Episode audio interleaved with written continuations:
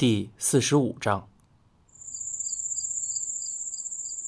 不久，汤川抬手叫住了夏美，说是要结账。付完钱后，这名物理学家对护岛说了一句：“谢谢您的高见。”说完，他转身走出了店外。护岛也招呼着自己过去。小美，结账。夏美算好饭钱，将既有金额的小票拿到了护岛的位子上。护岛从钱包里掏出了几张一千日元面值的纸币，低声对夏美问道：“教授是几点钟过来的呀？”夏美说：“应该是八点钟左右吧。”他平时不都是来的更早吗？是啊。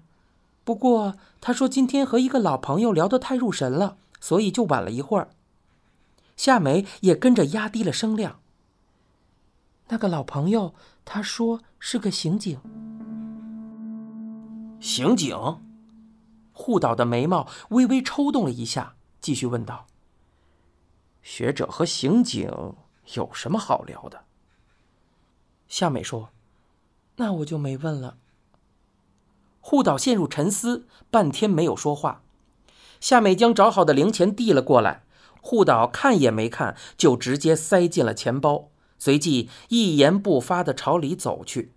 他隔着柜台与正在厨房的右太郎似乎说着什么。又过了一会儿，护岛离开了柜台。多谢款待，晚安啊！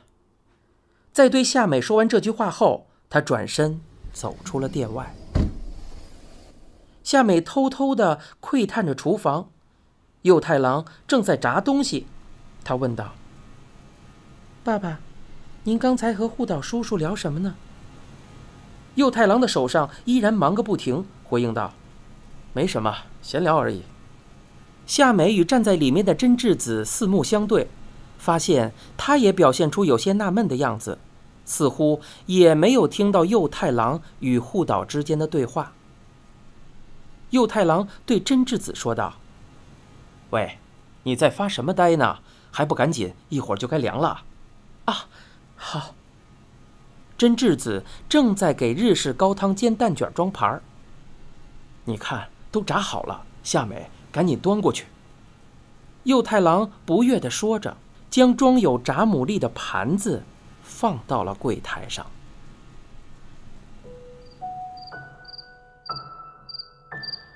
志野在房间里换好运动服，走回餐厅，看到桌上已经摆好了菜肴，大盘子里装的是日式生姜烧肉，小盘子里是凉拌菠菜，旁边还有一碗豆腐味增汤。这种搭配堪称日式家常菜的标准范本。志野在椅子上坐好，将手机放到桌子上，然后双手合十，说着。我开动了，辛苦了。李芝将一碗米饭放到儿子面前，继续说：“挺少见的，这么晚才回来。”志也回应道：“快要下班的时候，科长突然变卦了，他跟我道了个歉，说让我明天早上之前就把设计方案弄完。我知道他可能是想讨好客户，不过也应该站在我的角度想想吧。”唉，他说完叹了口气，朝着生姜烧肉伸出了筷子。墙上的时钟马上就要指向十点了。这种两小时以上的加班，志野确实很少碰到。李治说道：“那还真是挺辛苦的呀。”李治早先已经吃过了晚饭，此时正站在洗涤池旁边刷碗。志野发现，好像很久都没有看到过母亲这样的背影了。上个月李芝刚过完五十岁生日，头上却已然新添了几根白发，想来是因为太过忙碌，没有时间去做头发吧。李芝很擅长烹饪，今天晚上的生姜烧肉稍稍有些偏咸，不过配上摆在旁边的满满一堆圆白菜丝，味道。却相得益彰，非常下饭。就在志野将第一碗饭的最后一粒米爬进碗里的时候，桌上的手机突然嗡嗡地震了起来。他看了一眼屏幕上的来电显示，不由得吃了一惊，是护岛打来的电话。志野站起身来，拿着手机走到了过道。志野小声说：“我是高原。”护岛的声音很低，让人觉得似乎是有什么大事。我是护岛，你现在方便吗？方便，有什么事吗？后来。你那边有什么异常吗？比如刑警上门找你之类的？没有，从那以后就再也没有了。哦，那就好。高原问道：“是出什么事了吗？”护岛尴尬的顿了一顿，说道：“呃，是教授。”高原疑问道：“教授？”护岛说：“就是汤川教授。”在病母食堂经常能碰到的那个人。哦，啊，那他怎么了？护岛说出的这个意料之外的人，让志野多少有些困惑。说起汤川，他确实很熟悉。那个人虽然有些奇怪，不过知识渊博，说话也很含蓄。护岛说：“你还是对他留点神吧。”啊，留神。他好像正在想方设法查这次的案子。据我所知，刑警里也有他的熟人，说不定就是让他到我们这里来当卧底的。志野回应道：“他吗？”志野的脑海中浮现出了汤川的模样，在他看来，对方不太像是能做出这种事情的人。护岛问道：“你最近有去病木食堂的打算吗？”志野说。病木食堂，不，我还没有想过。那你暂时就先别过去了。要是碰上教授，他很可能又会找你各种试探了。你觉得说的东西好像都和案子扯不上关系，但他突然就会问你一些直击要害的问题，比如巡游当天都做了什么之类的，不经意就提出来了。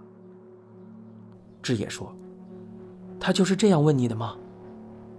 算是吧，他是突然问起来的，所以我有点乱了阵脚。更让我吃惊的是，他甚至提到了那个玩意儿，还问我工厂的冷冻系统是什么的。志野说：“他为什么要问这些啊？”不知道，总之事情就是这么回事。你呀，先离他远点吧。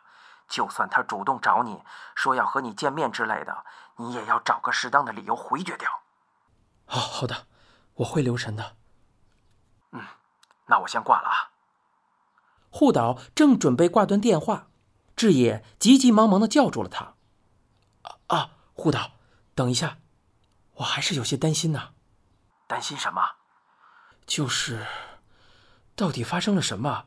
究竟是谁干的？又干了些什么呢？听筒那边传来了一阵重重的叹息。我不是已经解释过很多遍了吗？你还是什么都不知道最好，这也是为你着想啊。可是，这也还没有说完，护岛便抢过了话头。哎呀，行了，高原，就像我一开始告诉你的，万一出了什么事，你直说就行。一不用撒谎，二不用隐瞒，多余的事情还是不知道最好，懂了吗？就这样吧，我先挂了啊。志野无法老老实实的回答一个好字，但也同样没有想出什么反驳的话。他心里非常清楚，护岛说这些话确实是为了他好。志野保持沉默之时，护岛挂断了电话。志野的眼前仿佛浮现出护岛面对着他这个毛头小子的满腹牢骚时，一脸无奈的烦躁表情。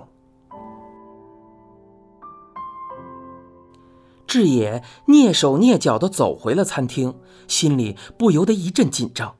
李芝正坐在餐桌的一侧，一双眼睛直直地盯着他。志野回到位子上，拿起了筷子。他问道：“碗都洗完了？”李智反问道：“谁来的电话？”公司同事，跟我一样，他也被科长摆了一道。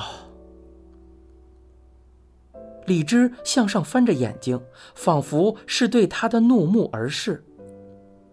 为什么要骗我？志野的视线有些躲闪，他回应道：“我没骗您呢。我听到你说病木食堂了。”志野的身体猛然间一阵发热。您听错了吧？我怎么可能说这些？那你本来说的是什么？告诉我。志野没有去理会李智的表情，他回应道：“您真烦呐，事情又和您没有什么关系，您管这些干什么？现在我儿子可能已经惹祸上身了，我这个当妈的怎么能不管？什么惹祸上身啊？”志野抬起头来望向李治，只见母亲的一双眼睛红彤彤的，布满了血丝。志野。心下一惊，不由得打起退堂鼓来。李治的声音有些发颤：“我就是在问你，你到底干了什么？你还说你会留神，你要留神什么？”志也再一次从母亲的脸上移开了视线。“您不用操心。”“那你告诉我呀，和我说实话呀。”志也放下了筷子。回应道：“我吃饱了。”他站起身来，已经没有了任何食欲。李芝恳求似的说道：“求你了，告诉我吧，之前发生的案子，就是杀害佐治的凶手突然死了的那个案子，和你没有关系吧？”志野说：“那还用说吗？”志野再一次说了一句：“我吃饱了。”后。背对着李芝走到了过道，他朝着自己的房间走去，心中五味杂陈。那你告诉我，和我说实话。志野的脑海中回想着李芝的话，而这同样也是他想问的。你现在收听的是由东野圭吾原著、一辆松鼠播讲的《沉默的巡游》。更多精彩内容，请关注公众号“一辆松鼠大声公”。